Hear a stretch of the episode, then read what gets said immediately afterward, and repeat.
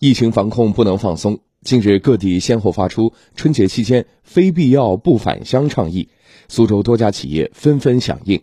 我们来听广电全媒体记者张凯的报道。两部价值八万元的汽车，还有手机、电视机、电动车，这些都是群光电子苏州有限公司响应倡议，让员工安心在苏州过年而准备的抽奖活动奖品。公司员工王聪：留守的话，这边的话可以抽。可以抽大奖，轿车啊、电车都有很多奖品，很丰富，还有包括，呃，餐厅的住宿啊，都一些待遇都挺好的。然后还是决定要留守。公司人力资源经理黄国峰告诉我们，群光电子共有员工七千八百多人，目前已有三分之二的员工有意向就地过年。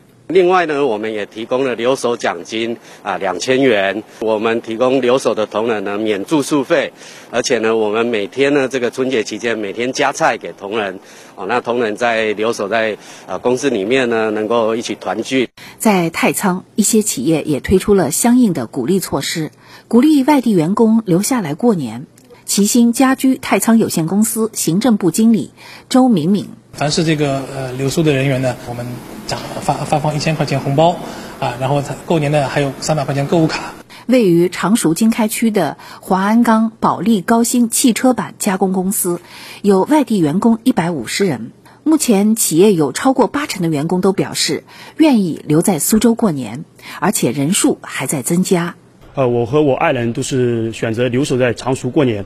呃，第一，第一呢，我们能呃配合公司的一个生产；第二个就是呃减少这个人员流动，告诉家人吧这个一个重要性。呃，父母也是能充分呃理解这个这个事情的。除了正常支付员工的三倍和两倍的加班工资以外，我们也会给留在常熟的员工提供额外的奖励和补贴。